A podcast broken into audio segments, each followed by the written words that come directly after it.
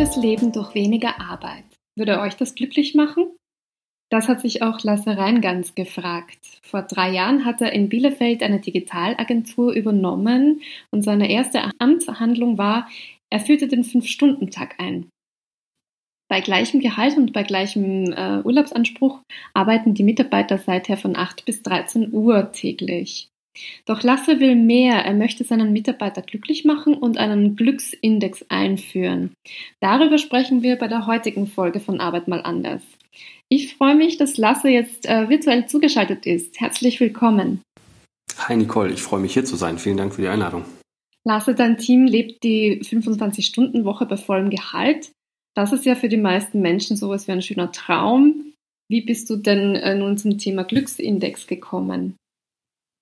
Ähm, ich sag mal, also ich weiß nicht, ob das jetzt total die sinnvolle Antwort ist, ne? aber als ich den Fünf-Stunden-Tag eingeführt habe, mhm. habe ich ja eigentlich gedacht, keiner meiner Mitarbeiter würde mich jemals verlassen.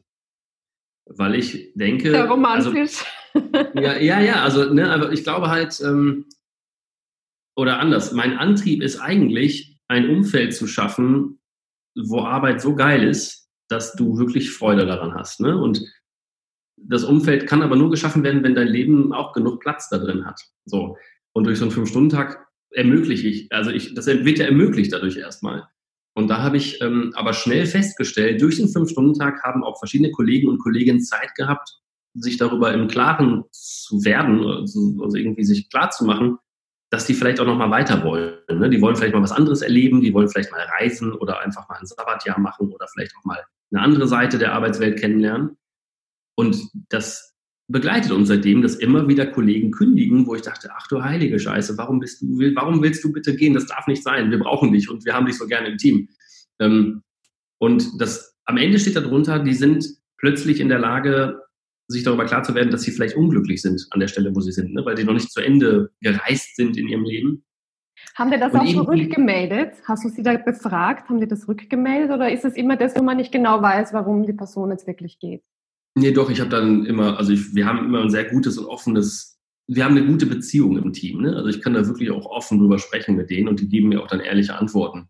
Und tatsächlich waren die Kündigungen auch gerne mit Tränen zu verbunden. Ne? Also die teilweise mussten die dann weinen, weil das für die auch nicht leicht war. Aber die haben festgestellt, okay, meine Reise ist hier nicht zu Ende und ich will noch mal was anderes sehen. Also ich erinnere mich da letztes Jahr irgendwie im Februar muss das so gewesen sein. Da ist ein Kollege gegangen, der war urlange in der Agentur, auch bevor ich da ich hatte ja eine, Agentur übernommen ne, und davor waren die auch schon ein Team.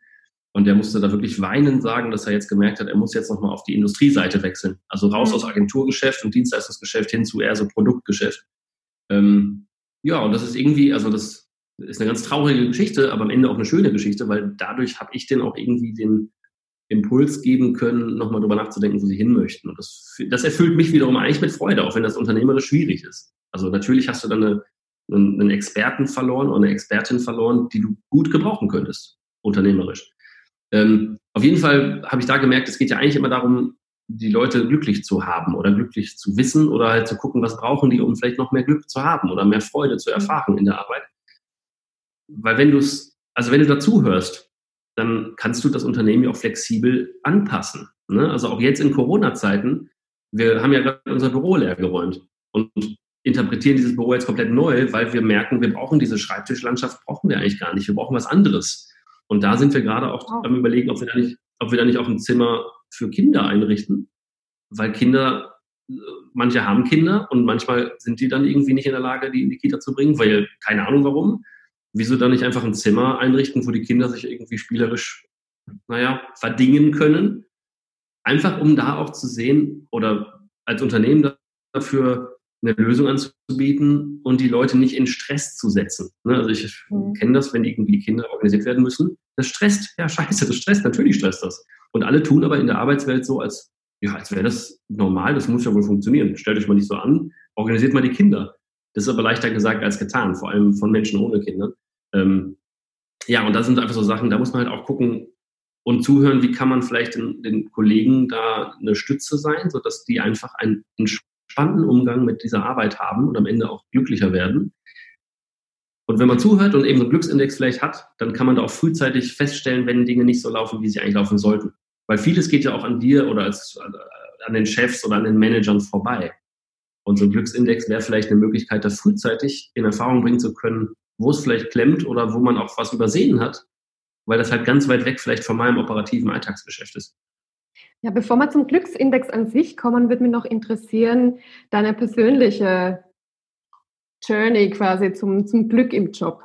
Ja, weil. Äh, ich denke mir, das hat ja immer mit einem persönlich zu tun, warum man ja. sich mit gewissen Dingen beschäftigt. Ähm, also, war das für dich bisher?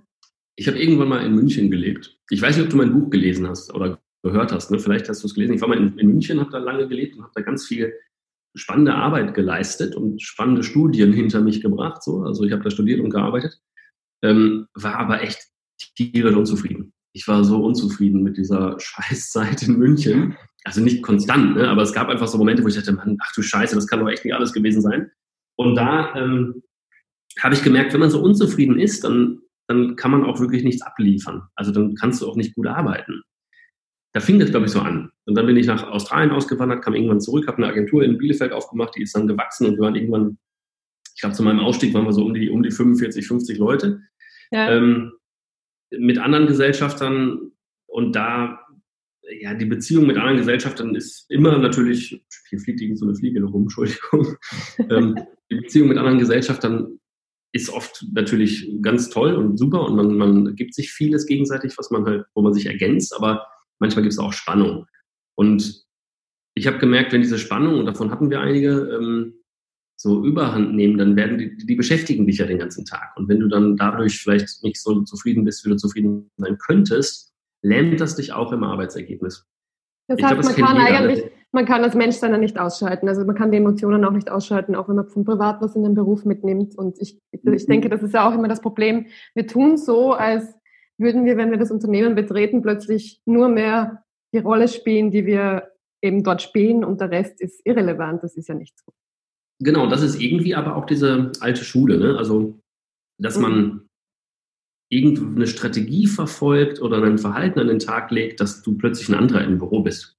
Das ist ja, ja. total Irrsinn. Ne? Das ist totaler Irrsinn. Deswegen halte ich auch diese Work-Life-Balance für ähm, ja, für Quatsch. Also das ist ja nicht so. Ich bin im Beruf und vor allem heutzutage, wo man so kreativ tätig sein muss und wo man einfach ähm, ja, mit seinem ganzen Geist und mit seinen ganzen Erfahrungen und mit seinen ganzen Perspektiven, die man mitbringt, halt irgendwie Ergebnisse produzieren muss, dann ist das umso absurder zu denken, dass es halt Work-Life eine Trennung gäbe. Und Frederic Laloux, den du ja sicher auch kennst, hat ja auch beschrieben, das Konzept der, das Konzept der Wholeness, ne, dass ich mein gesamtes Sein und mein gesamtes Ich reinbringe in das Unternehmen, weil nur dann kann ich halt die Leistung abliefern.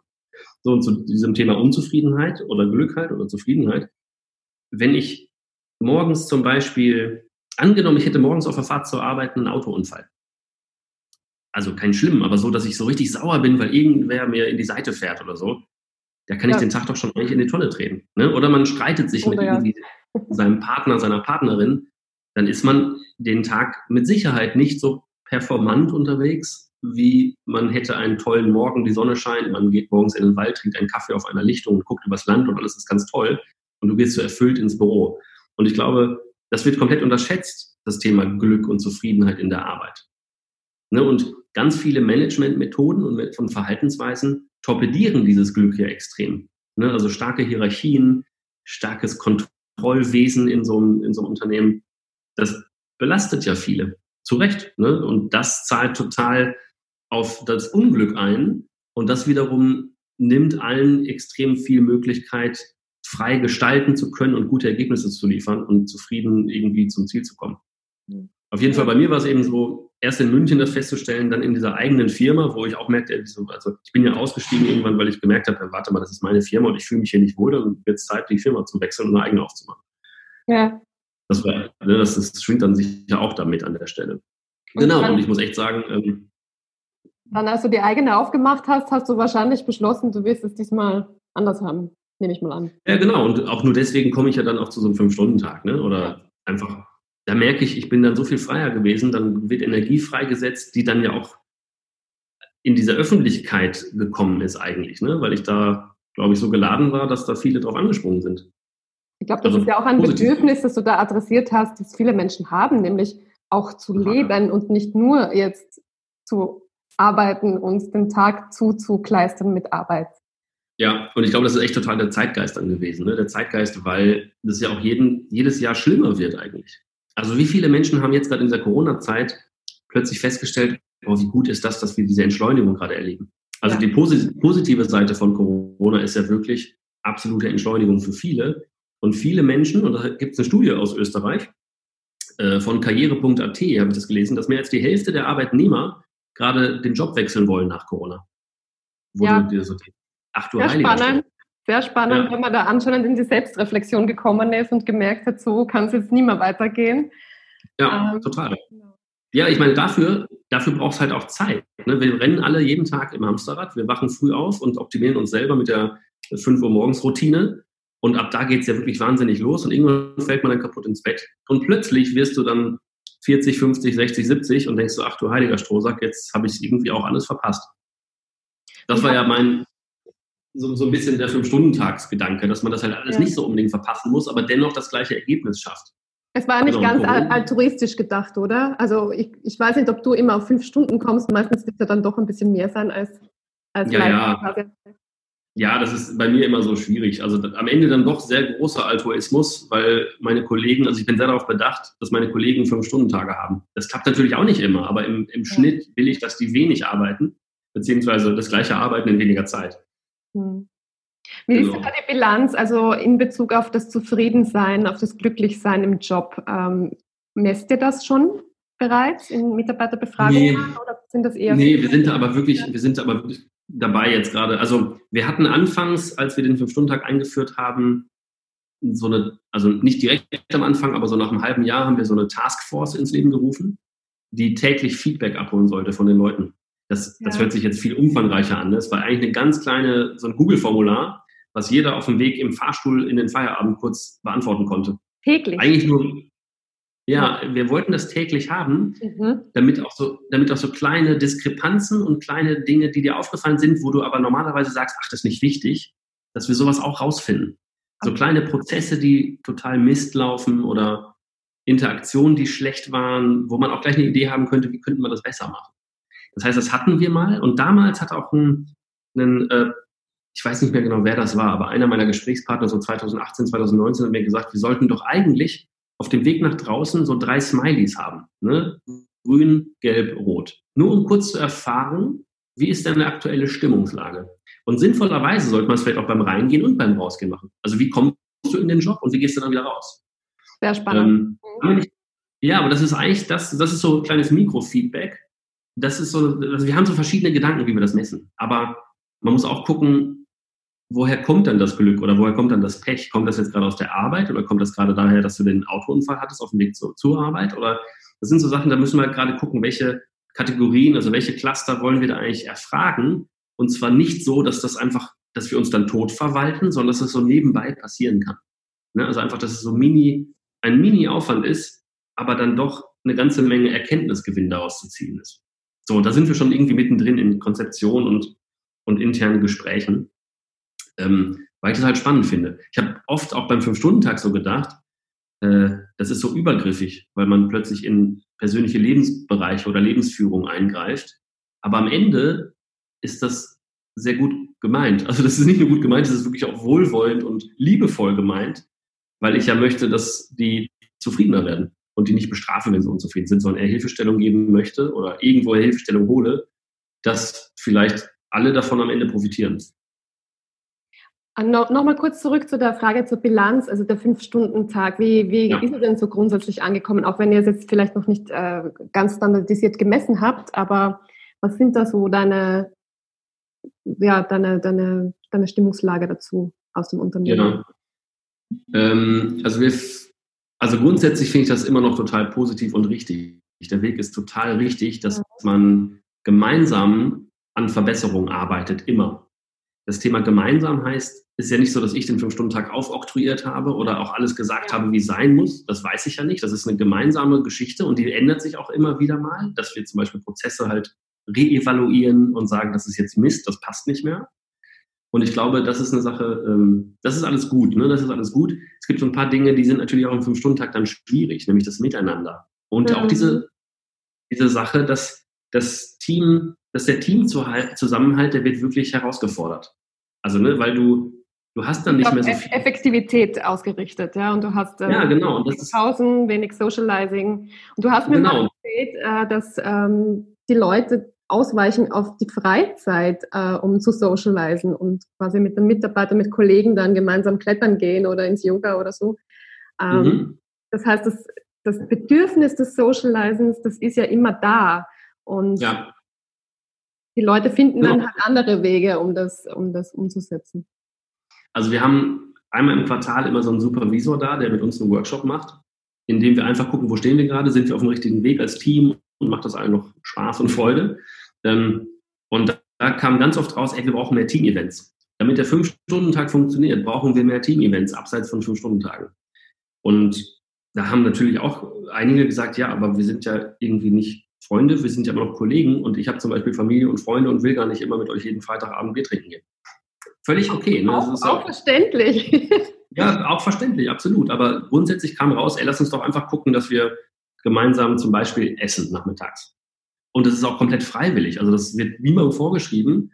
Aber irgendwie hat dann jemand den Anfang gemacht, komm, ich hole jetzt was zu essen, wer hat Bock und wer macht, oder wer, lass uns zusammen was kochen oder mhm. lass uns doch mal nächste Woche zusammen Bier trinken gehen. Also auch total normales Verhalten. Das ist ja in anderen Firmen auch nicht anders.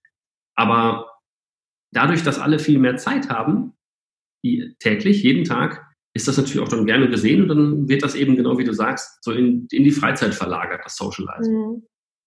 Und das ist cool, weil es auch freiwillig ist. Und irgendwie ist das auch schön zu sehen, dass da die Kollegen Wege finden, um das, was der Fünf-Stunden-Tag wegnimmt, auch dann mit persönlichem Einsatz von Freizeit dann äh, wieder reinzuholen. Wieso braucht es denn jetzt deiner Meinung nach dennoch einen Glücksindex, der ja auch verschiedene Kriterien des Glücks oder des, des Glücklichseins im Job messen soll? Also ich glaube, was wir feststellen oder was ich auch feststelle, ist, dass viele Menschen genau gar nicht gucken, wo stehe ich gerade. So, weil die gar nicht achtsam damit umgehen und sich die Frage nie stellen. Und das hat Corona, glaube ich, auch gezeigt, dass nämlich genau durch diese von mhm. außen verordnete Stillstandssituation viele Menschen, genau wie da in Österreich, feststellen, äh, ich will meinen Job wechseln, weil ich bin ja gar nicht zufrieden. Aber die haben es nie gemerkt in dem Alltagshamsterrad. Und ich glaube, so ein Glücksindex ist ja einmal für Arbeitgeber interessant, weil die dann sehen, wie ist mein Team gerade von der Stimmung? Ne, da sieht ja auch jeder, was er sehen kann oder möchte. Aber auf der anderen Seite auch für den Arbeitnehmer ist das total interessant und erhellend, weil allein die Frage, wie geht's dir, vielleicht manchen nie gestellt wird. Also, ne, vielleicht haben die, leben die alleine und keiner fragt sie jemals, weil sie keine Freunde haben, aber vielleicht fragen die sich selber auch nie. Und ich glaube, so ein Glücksindex ist also für beide Parteien ein Instrument, um einfach mal hinzuschauen. So, und wenn man dann hinschaut, dann kann man auch gucken, okay, vielleicht kann man hier mal drüber sprechen und das verbessern. Ne, vielleicht möchte ich gar nicht in der Buchhaltung arbeiten, sondern möchte lieber vielleicht in der Produktion arbeiten. So, und das ist doch gut, weil wenn wir das nicht tun und das nicht erkannt wird, dann verschenken wir da Kompetenz oder das schlimme Wort Ressource. Dann sitzt da jemand, der kommt nicht in sein Potenzial und kann seine Stärken gar nicht entfalten. Aber das ist das, was wir brauchen. Wir brauchen Mitarbeiter, die in ihrem Potenzial, mit ihren Kompetenzen gebündelt im richtigen Job an der richtigen Stelle sitzen, um Höchstleistung zu bringen. Und dann ist auch so ein Fünf-Stunden-Tag geschenkt, weil in fünf Stunden kannst du Höchstleistung liefern, noch und nöcher, wenn du an der richtigen Stelle sitzt und deine Potenziale ausschöpfen kannst und deine Kompetenzen dabei tragen. So, Dann ist wenn es auch nicht mehr so anstrengend. Das, darum geht es ja auch. Es geht ja sehr viel um Energieverschwendung, Energieverpuffung, unter Anführungszeichen, ja. Leistung, die dann ins Leere geht. Ähm, ich glaube, viele Menschen, die zum Beispiel jetzt ihre Steuererklärung abgeben müssen, ne? oder irgendwann, mhm. was das für ein Kraftakt ist, die Steuererklärung zu machen. Ja, wem sagst du das? ich sitze heute. Ja, ja, nee, also viele, ja, viele, viele lieben Steuererklärungen machen. Das sind dann Steuerberater vielleicht. Das ja. geht denen ganz leicht von der Hand. Ne? Manch andere, die tun sich da so schwer mit. So, also so ein Zoom-Call, wie wir den jetzt haben. Äh, ich habe Menschen in meinem Umfeld, die haben mich dann gefragt, ey, kannst du mir das mal beibringen? Ich muss das verstehen, ich habe voll Angst davor und so weiter. Ganz ehrlich, für mich ist so ein Zoom-Call relativ leicht, für dich auch. Für manche ist das eine riesen Herausforderung. Ja, klar. So, und das ist das Gleiche eigentlich übertragen auf die Arbeitswelt. Wenn ich Dinge mache, die mir nicht liegen, brauche ich dafür Tage und Wochen. Mhm. Ne? Und das ist dann so, das ist dann schwierig. Und deswegen ist eigentlich eine Herausforderung, man muss prüfen, sind die Menschen glücklich, weil das immer einen Hebel gibt, dahin zu gucken, ob ich in der richtigen Stelle arbeite. Was und ich glaube, das wird. Ja. Entschuldige. Was glaubst du denn, nee, ähm, Was, was braucht es denn da für Voraussetzungen? Denn ähm, die wenigsten würden ja in vielen Jobs zugeben, dass sie unglücklich sind oder unzufrieden sind und viel lieber die Abteilung wechseln würden, weil auch Angst dann da ist äh, wegen Jobverlust mhm. zum Beispiel. Oder dass man eben nicht als kompetent wahrgenommen wird oder nicht als motiviert wahrgenommen wird. Ja, ich glaube, ich meine, all, all das, was du sagst, erstmal das Thema Ängste im, im Büro, im, im Büro ist ja so ein Thema, ich glaube, den ganzen Menschen ist gar nicht klar, also den Führungskräften und Inhabern von Firmen, wo so eine Kultur des, der Angst herrscht, denen ist gar nicht klar, was das für Folgen hat auf die Produktivität. Ja, da gibt es ja auch zig Studien drüber, die das erforscht haben und die sagen, okay, wenn du in so einem Kampf- und Fluchtmodus bist, also Angst hast oder irgendwie so auf Hab-Acht-Stellung bist, dann kannst du dein Potenzial gar nicht ausschöpfen. Also so die Hirnforschung sagt, du hast 40 Prozent weniger Kapazität zur Verfügung oder ja, Potenzial, was du nicht ausnutzt, weil du halt gehemmt bist. Und ich glaube, das führt dazu, was braucht es dafür? Ja, wir brauchen eigentlich eine, eine, eine, das ist eine Haltung, die muss von ganz oben auch vorgelebt werden, also von den Inhabern, Vorständen und von, ne, also von denen, die eigentlich am Ende das letzte Wort haben, damit sich die nach unten weg auch verteilen kann auf die Führungsriegen. Wir brauchen eine Haltung, wo das erlaubt ist, dass man in Beziehung geht, dass man sich äußert, wie man sich fühlt um überhaupt das Feld zu öffnen oder zu ebnen, dass Leute sich trauen zu sagen, ich wäre da besser. Ne, mhm. Ich wäre besser in der Buchhaltung, weil hier in, in keine Ahnung, Abteilung kann ich nicht, kann ich nicht gut abliefern.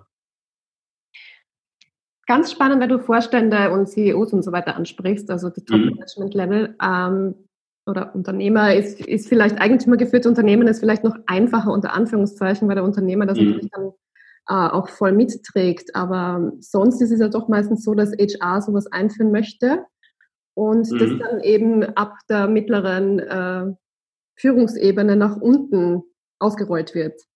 Aber ich denke mir, ein Glücksindex sollte ja auch die Top-Management-Levels äh, mit einbeziehen. Oder wie wäre Auf das? Auf jeden Fall. Ja, das ist aber auch wieder so ein Denken und eine Haltungsfrage. Ne? Oft ist es so, dass die Vorstände, CEOs die, die sind es gewohnt zu delegieren. Irgendwer macht das und das Ergebnis kommt dann zurück. Genau. Die haben gar keine Lust häufig, weil die auch nicht so aufgewachsen sind und sozialisiert sind, da selber Teil von zu sein. Mhm. Das ist irgendwie ganz skurril, ne? weil die haben ganz viel Verantwortung, aber an der Stelle sind die, drücken die so die Verantwortung dafür von sich weg. Ähm, ja, das ist, das ist eine riesen Herausforderung. Ich glaube, das, das wird aber in den nächsten zehn Jahren unterscheiden, welche Firmen werden erfolgreich weiter am Markt bleiben gucken wir mal jetzt irgendwie so ein Beispiel hier Volkswagen. Ja. Da ist ja, man fasst sich ja an den Kopf, was da passiert ist, Richtung Dieselskandal und Co. Ne? Mhm. Ich sehe da relativ schwarz. Das ist der größte Autohersteller der Welt, aber das ist doch, das kann doch nicht wahr sein, was da passiert. Und das hat auch eine Auswirkung auf Fachkräftemangel am Ende. Also ganz unten irgendwer wird sich, glaube ich, wenn er sich, wenn er die Wahl hätte, geht er jetzt zu dem Konzern oder zu Volkswagen. Ich glaube, solche Facetten werden dann auch mit in die Waagschale geworfen. Ne? Wie geht denn, also das ist so, das ist so total absurd. Und ich glaube, ähm, das ist halt schwierig. Wir haben gerade ganz viel diese Machtmenschen an, in Vorstand sitzen, ähm, die sich gar nicht so öffnen können, weil das halt nicht deren Aufwachsen und deren Annahme, wie man zu sein hat im Arbeitsleben irgendwie weil das ja, damit die aber auch sehr unzufrieden sind oft. Also was mir Top-Management-Coaches oft erzählen, dass von weinenden Managern, die zusammenbrechen, vor der Scheidung stehen, Burnout sind und eigentlich den Job hassen, ihn aber machen ja. müssen, weil sie keine andere Chance haben, irgendwas anderes zu machen aus ihrer Sicht. Also das ist ja das auch, ist Unglück beginnt ja ganz oben. Das ist ganz lustig, weil was wir herausgefunden haben, wir haben so ein, wir haben so ein Modell abgeleitet, durch, also mit den Erkenntnissen des Fünf-Stunden-Tages, ne, haben wir ein Modell, das nennt sich gerade Reingansprinzip. Nicht, weil ich da meinen Namen lesen muss, aber wir brauchen irgendeinen Namen, damit wir wissen, worüber wir sprechen. Mhm. Und wir haben nämlich festgestellt, dieser Fünf-Stunden-Tag, der funktioniert nur, wenn die Menschen, die Teil davon sind in dem Unternehmen, ich sag mal, aufgestellt sind, wenn die wissen, was sie können, wenn die wissen, wie es denen geht, wenn die sich Kompetenzen angeeignet haben oder gemeinsam mit Kollegen aneignen, um miteinander auch in Beziehung gehen zu können und so weiter. Das heißt, wir haben eigentlich drei Kreise uns ausgedacht. In der Mitte steht das Ich, der Einzelne. Darum ist das Team und darum ist das Unternehmen.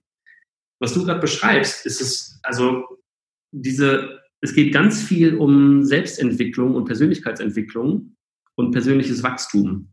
Und diese Menschen, die da stehen, die haben doch eigentlich, die haben unendlich viel Geld, die hätten also unendlich viel Chance, alles zu tun, was sie wollen, mhm. aber machen einen Job, den sie hassen. Ja. Das ist doch eine sehr traurige Geschichte. Ne? Und das ist, glaube ich, da an der Stelle, wenn da, wenn, wenn diese Leute aufwachen und merken, oh Gott, ich habe irgendwie alle Kunden verarscht, den Staat verarscht und habe hier aber einen Riesenkonzern, bin schweinereich, wenn die ihre Energie dann, naja, wenn, wenn die sich selber so heilen würden durch Therapie, durch sonst was, dass die, die Energie in Positives wandeln würden, dann hätten wir doch eine große Chance, dass die Wirtschaft und Gesellschaft besser wird, als sie jetzt ist. Mhm. Das hängt also immer an dem Einzelnen und auch im Top-Management. Ich habe auch in den, nach der Veröffentlichung in der Presse über den Fünf-Stunden-Tag so viele Zuschriften bekommen von Top-Managern aus deutschen großen Konzernen. Tatsächlich, okay. Ja, die, die sich dafür bedanken, dass ich diesen Vorstoß mache, weil die sich nicht trauen, das zu tun. Das ja. fand ich echt beeindruckend. Da gab es Zuschriften von Leuten, die sind, ja, erfolgreich, mhm. so, aber sind tot unglücklich. Und das ist doch so beknackt. Also ist Erfolg immer dieses kapitalistische Wachstum und mehr Geld und noch mehr Geld und noch ein größeres Auto? Das macht doch überhaupt keinen Sinn. Ne? Weil am Ende. Ähm, Viele sind ja auch gar nicht, also ich will ja nicht unterstellen, dass die jetzt ähm, irgendwelche bösen Absichten haben oder nur äh, egomanische Narzissten sind oder sowas.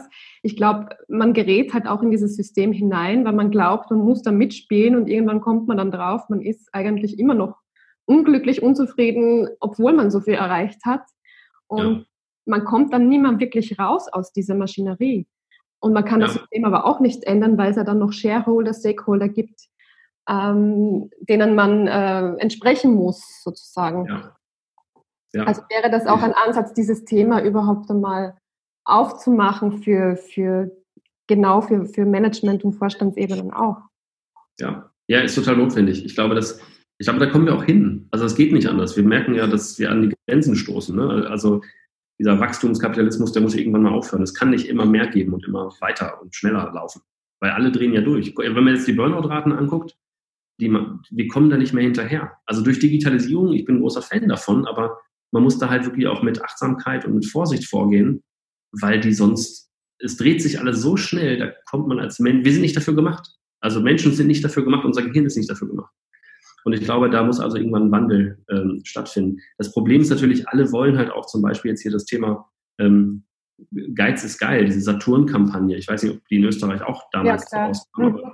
alle wollen überall kein Geld für gar nichts mehr bezahlen und das Billigste ist das Beste guck dir mal Fleisch an, ne? so ein Kilo Hack, zwei Euro.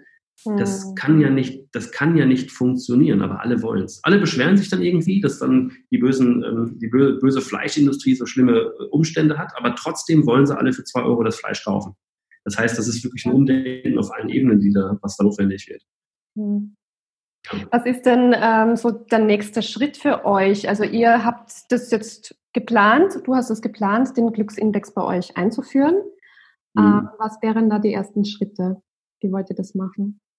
Also tatsächlich erstmal eben clustern, worum geht es da eigentlich? Was für Facetten wollen wir da abfragen? Und was für Facetten sind auch alle bereit, sich darüber auszutauschen? Ne? Und genau, also wir haben ein gutes Umfeld, so von wegen Ängste und Sicherheit im Büro. Ne? Also das ist so, eigentlich ist das safe, aber dennoch kann man das ja, ich kann das ja nicht für alle beurteilen, ob sich alle sicher fühlen. Deswegen muss man da auch genau mit Vorsicht erstmal gucken, wie gehen wir da vor was für, was für Faktoren wollen wir da abfragen und wie kriegen wir das vor allem so abgefragt, dass das nicht nervt. Ne? Also wenn du jeden Tag eine halbe Stunde dein Logbuch da befüllen musst und erklären musst, was du heute alles Tolles gemacht hast, was dich glücklich und was dich unglücklich gestimmt hat, dann kann das niemand auswerten und es wird aber vor allem auch total versanden ganz schnell. Das heißt, es muss total ähm, sozusagen minimalinvasiv in deinen Alltag integriert sein. Und da überlegen wir jetzt einfach mal gerade. Es wird sicher so größere Umfragen geben, mindestens, mein Gefühl, mindestens einmal im, im Jahr, wenn nicht zweimal oder dreimal oder viermal, wo ein bisschen tiefer gebohrt wird und geguckt wird, wo stehst du gerade. Also ein bisschen, wir haben auch so einen Personalentwicklungsprozess eingeführt, der eigentlich das zum Ziel hat, zu gucken, wo stehe ich, wo will ich hin, wo, mhm. was lief gut, was lief schlecht. Ähm, aber dann muss es untertags, also irgendwann, wahrscheinlich täglich, irgendwie so minimal Abfragen geben. Das war eine gute Aufgabe, das war eine schlechte Aufgabe, das war eine gute Interaktion, das war eine schlechte Interaktion. Ähm, oder auch, beschäftigt dich etwas außerhalb des Büros, was dich gerade total abhält davon, hier Spaß zu haben oder Freude zu haben. Ja. Das heißt eigentlich wahrscheinlich so, wir haben als ersten Gedanken, wir haben eine Zeiterfassung, wo wir natürlich Projektgeschäft erfassen, also was wird auf welchen Projekten wie an Zeit investiert, dass man da einfach neben der Zeiteingabe kurz mal auswählen kann, auf entweder einer Skala von 0 bis 5 Sternen, wie toll das war, oder einfach in Form von diesen drei Smileys, wie man sich dabei gefühlt hat. Mhm. Ne, dass man zum Beispiel ein Team-Meeting hat und wenn da alle sagen, das war scheiße, dann muss man gucken, okay, was haben wir in diesem Meeting falsch gemacht? Was, wie kann man dieses Meeting vielleicht verbessern? Dass man da echt immer so ganz minimal sieht, wie ist denn so der Pegel an Zufriedenheit in diesen Projekten zum Beispiel, um da auch zu sehen, wie vielleicht die Kundenbeziehung ist. Ne? Also vielleicht sind's auch, sind die Kunden auch wirklich doof. Also vielleicht sind das Kunden, die uns ausnutzen. Ja, kann ja sein. Gibt's ja auch. Und das ja, gibt's gibt's auch zu Genüge da draußen, nämlich die, die nach den alten Mustern agieren. Und da bin ich nicht bereit, für meine Leute zu opfern. Ne? Also das ist so, da muss man, für die muss ich nicht arbeiten. Das, das ist, ist auch eine Haltung, finde ich, die vielleicht nicht so häufig vorkommt, dass man. Nee, weil viele natürlich immer mehr Umsatz. Ja. ja, das ist auch so, ich habe einen neuen Partner mit an Bord, ähm, der jahrelang bei Ernst Young war und dann jahrelang COO in einem großen E-Commerce-Unternehmen. Der, ähm, der, der hat mir nämlich gesagt, bei uns, also normalerweise sind ja Unternehmen Performance getrieben. Performance muss maximiert werden.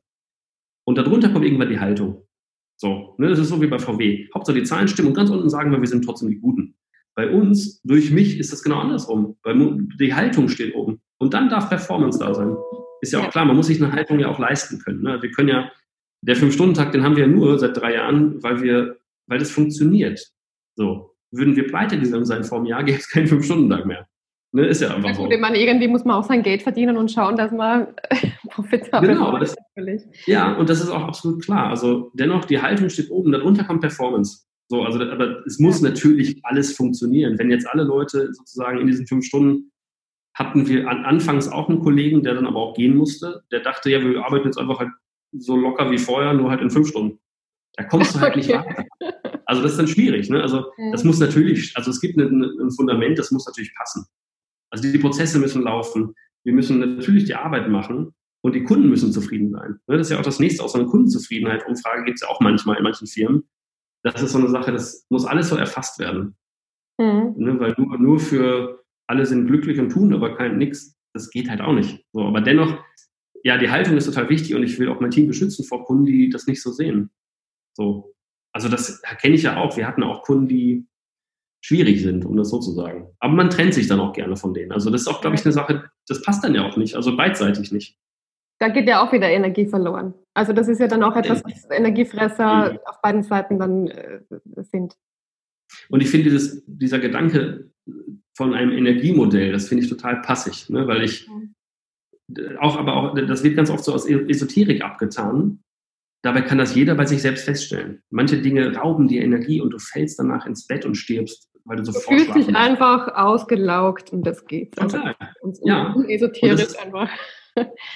Ja, mhm. ich, das kennt jeder, aber es ist halt irgendwie insofern ein Anstrich von Esoterik, weil das in der Berufswelt halt eigentlich irgendwie ignoriert wird bisher. Bestimmt. Und dabei ist das wirklich wichtig und naheliegend, sich darüber mal Gedanken zu machen. Was klaut dir Energie und was gibt dir Energie? Die Aufgaben, wo du in deinen Talenten steckst und wo du wirklich Freude entwickelst, da kommst du nach Hause und kannst, hast richtig Energie. Mhm. Also ich bin dann so aufgetankt von, ne, wenn ich einen Kundenworkshop habe, das macht mir tierisch Spaß. Also ich bin da total, ich drehe da wirklich auf, ich lasse da extrem viel Energie aber kriege noch mehr zurück. Ich komme dann nach Hause und könnte noch zehn Bäume ausreißen. Ja, die Frage ist auch immer, wann bist du im Flow? Also diese Mischung aus, ich, ich lebe quasi meine Stärke, ich kann meine Stärke umsetzen und mein Interesse mhm. gleichzeitig. Mhm. Und das geht mir mit Leichtigkeit von der Hand. Ja, wo, wann bin ich in dem Flow? Und wann ist es Absolut. einfach nur anstrengend und schwierig? Und das, was du gesagt hast, man muss schon an der richtigen Stelle sein. Es ist wichtig, dass man seine Potenziale einfach auch entfalten kann. Am richtigen Job. Und dann kommt man auch in den Flow. Und je mehr Flow Absolut, du hast, desto weniger anstrengend. Jetzt kommt aber natürlich eine Sache noch dazu, vielleicht hast du das schon mal gehört, stell dich nicht so an. Diese, das, also, ne, stell dich nicht so zusammen, an. Reiß dich zusammen, stell ja. dich so an, genau, ja. Und das ist halt die Sozialisierung von der aktuellen oder häufig von eben den Vorständen, die sind jetzt so Mitte 50, Anfang 60 gerne mal ähm, die sind halt anders aufgewachsen. Die sind nicht so aufgewachsen, dass man darauf achten soll, sondern einfach, ey, zieh durch, Augen zu und durch, mhm. Gas geben. Und das ist dann schwierig, weil das ist nicht unbedingt, also es macht nicht unbedingt Sinn. Ne, ich meine, klar können wir uns alle mal zusammenreißen und eine Aufgabe erledigen, die uns nicht so leicht von der Hand geht. Also eat the frog first, sagt man ja auch. Das geht. Aber ich glaube, das sollte nicht der Alltag sein und der Normalzustand. Ne, es sollte der Normalzustand sein, dass, es, dass man in einen Flow kommt. Und man kann das auch schaffen. Man kann auch den Job finden, der, wo das passiert. Aber das muss einfach auch, dafür, dafür muss, glaube ich, der Raum eröffnet sein und es muss erlaubt sein, auch darüber mal zu sprechen, weil am Ende profitieren doch alle von. Und das hat mich auch irritiert beim Fünf-Stunden-Tag und auch beim Glücksindex. Da gibt es immer wieder so die Hater und die, die Leute, die das ablehnen und die das dann doof finden und die mich dann persönlich auch total doof finden. Am Ende gewinnen doch alle. Also das frage ich, ich ne, das ist so, das, das geht hier nicht darum, dass irgendwer verliert und irgendwer gewinnt und irgendwer müsste das bezahlen. Nein, am Ende gewinnen alle. Am Ende gewinnen Arbeitnehmer, Arbeitgeber, Kunden. Wenn alle so zusammenarbeiten können, dass sich dieser Flow ergibt, dass Leute glücklich und zufrieden sind, dann passen die Ergebnisse auch, dann haben alle gewonnen. Und das verstehe ich halt nicht, warum da das, also warum es immer darum gehen muss, dass es auch Verlierer gibt und nee, das sind, die sind doof oder Neid und diese ganzen Todsünden übrigens. Äh, das ist schon sehr spannend, ja, dieser Widerstand, woher der dann kommt. Also ja. oft hat das auch mit Ängsten zu tun, Angst vor Kontrollverlust zum Beispiel oder Angst davor, dass man dann, äh, dass die Leute das ausnutzen oder dass sie dann einfach ja. nur auf der faulen Haut liegen. Also das ist Menschenbild ja. auch dahinter, dass Menschen eben von sich aus nicht funktionieren, sondern immer extrinsisch motiviert werden müssen. Genau, das Menschenbild, ne? Glaube ja. ich, dass Menschen gut sind oder glaube ich, dass Menschen schlecht sind? Mhm. Und die ganzen, die ganzen Hater und Neinsager und Ablehner, das sind meistens die, die glauben, dass der, dass der faule Nachbar nichts tut. Ne? Also das ist so irgendwie, ja. ist, so sonderbar. Mhm. Total spannend. Ich, finde auch die Diskussion, ich weiß nicht, wie das bei euch in Österreich ist, aber die Diskussion um Grundeinkommen ist ja auch spannend. Ne? Ganz viele ja, sagen, dann wird keiner mehr arbeiten. Mhm. Genau, soziale Hängematte und ja. funktioniert. Ich glaube, ich bin überzeugt davon, dass es Leute gibt, die dann wahrscheinlich in der Hängematte liegen werden. Gibt es immer. Gibt es im Unternehmen ja auch. Aber die gibt es ja auch jetzt. Die gibt es ja jetzt ja, schon. Die, also absolut, die gibt es auch jetzt schon. Und ich glaube aber eigentlich ist doch ein Grundbedürfnis von Menschen, gestalten zu können, sich entfalten zu können. Weißt du? Und das ist so, ich bin totaler Befürworter vom Grundeinkommen und ich glaube auch, dass wir zumindest in Deutschland, wo ich die Zahlen jetzt einfach kenne, wir kommen da gar nicht drum herum mit unserer Alterspyramide, wie das aussieht und mit den ganzen Problemen, die vor uns sind, was Altersvorsorge, Rente, Krankensysteme, Sozialsysteme und so weiter angeht, wir kommen gar nicht drum herum, unserem Grundeinkommen. Das wird passieren, weil wir nicht, wir können es uns nicht leisten, keins zu haben. Alle sagen ja, wir können es nicht leisten, eins zu haben. Nee, ich glaube, es andersrum ist es so. Wenn wir ganz viel Armut, Altersarmut und so sehen werden, dann haben wir hier ganz andere Probleme plötzlich. Die Frage ist, was, weswegen ich, aber das ist jetzt ein anderes Thema, weswegen ich doch ein bisschen kritisch bin, ist, wie reagiert die Wirtschaft und die Politik auf ein Grundeinkommen und wie kann man es wirklich umsetzen? Weil die Angst ist ja auch immer, oder die, die Bedenken, die ich jetzt hätte, wären, dann steigen die Immobilienpreise, dann steigen die Lebensmittelpreise. Also das, das ist die Frage. Da müsste eigentlich die Politik dann regulierend in, die Märkte eingreifen, weil natürlich ja. je mehr Geld die Bevölkerung zur Verfügung hat, desto mehr wird das auch ausgenutzt werden.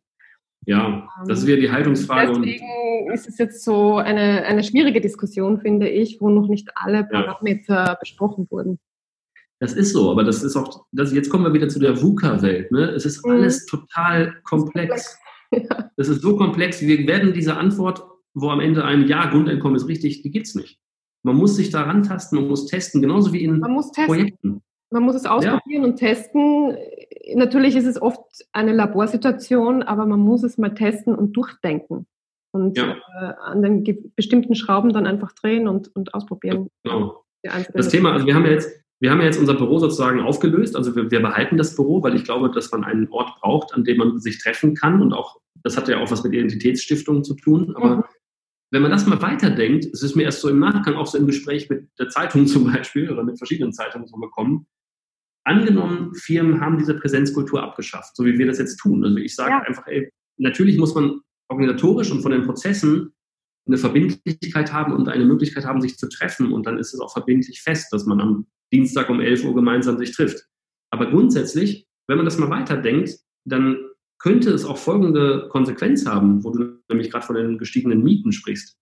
Mhm. Wenn jetzt mal, wenn man sich jetzt mal San Francisco vorstellt und da sitzt Twitter und da sitzen die ganzen großen Firmen, die Normalbürger in San Francisco können sich das ja gar nicht mehr leisten, da zu leben, weil die ganzen Ingenieure mit ihren 100.000 Dollar äh, Monatsgehalt, die können ja jede Miete bezahlen, die sie wollen. Und natürlich ist da der Markt so frei, dass die Mieten extrem steigen. Ja. Wenn wir plötzlich merken, dass Anwesenheit nicht mehr erforderlich ist, dann können auch plötzlich Menschen aufs Land ziehen und sich freuen. Das wollten die immer machen und wieder mit mhm. ihren Familien da leben oder sich um ihre Eltern kümmern, keine Ahnung was alles.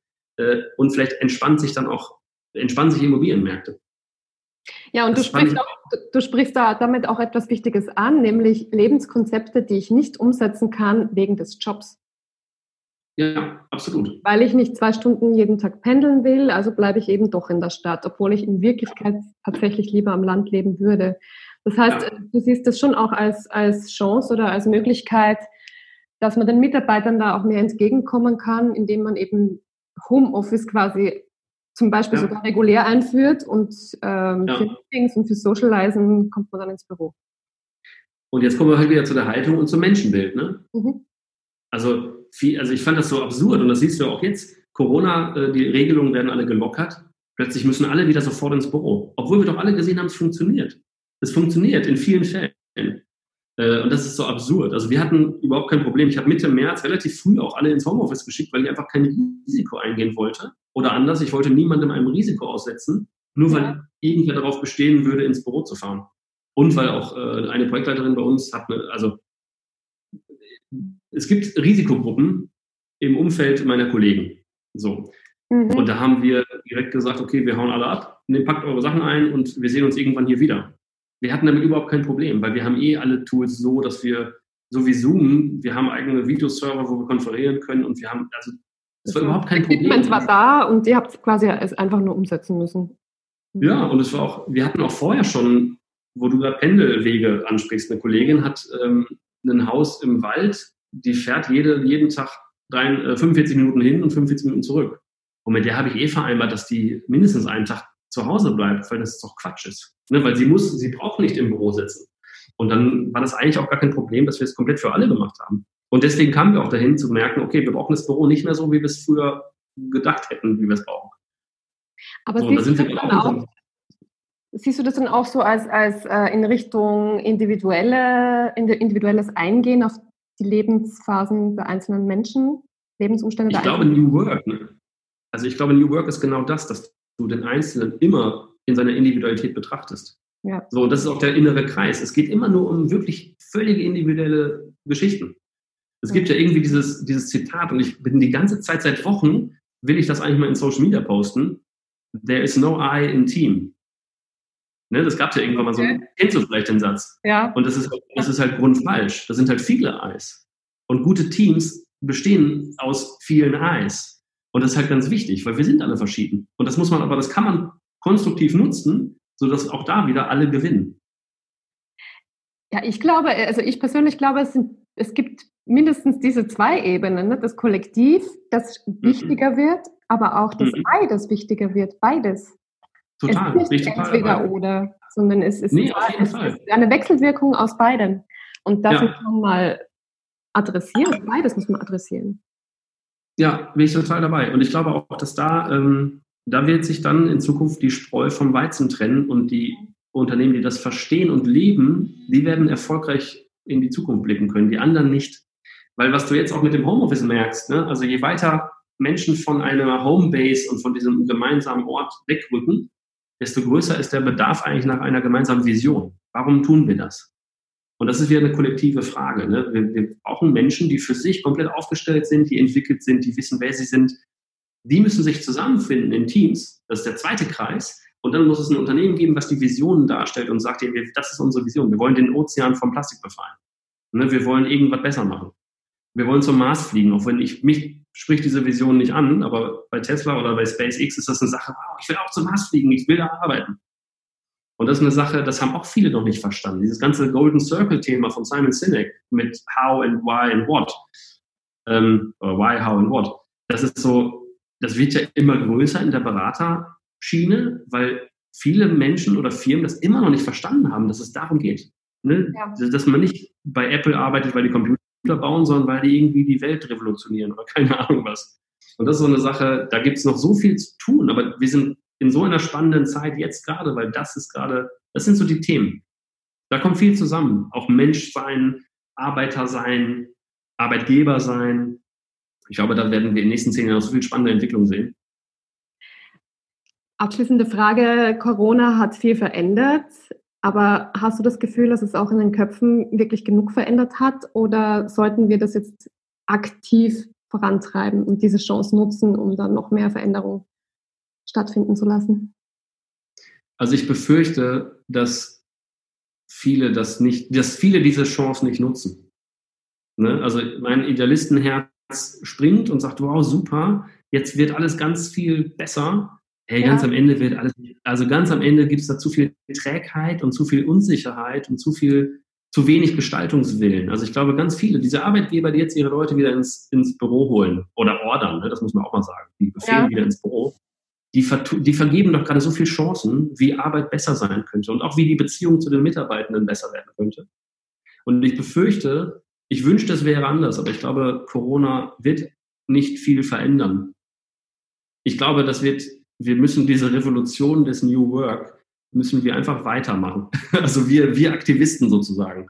Ne, und einfach Überzeugungsarbeit leisten, dass es für alle besser ist.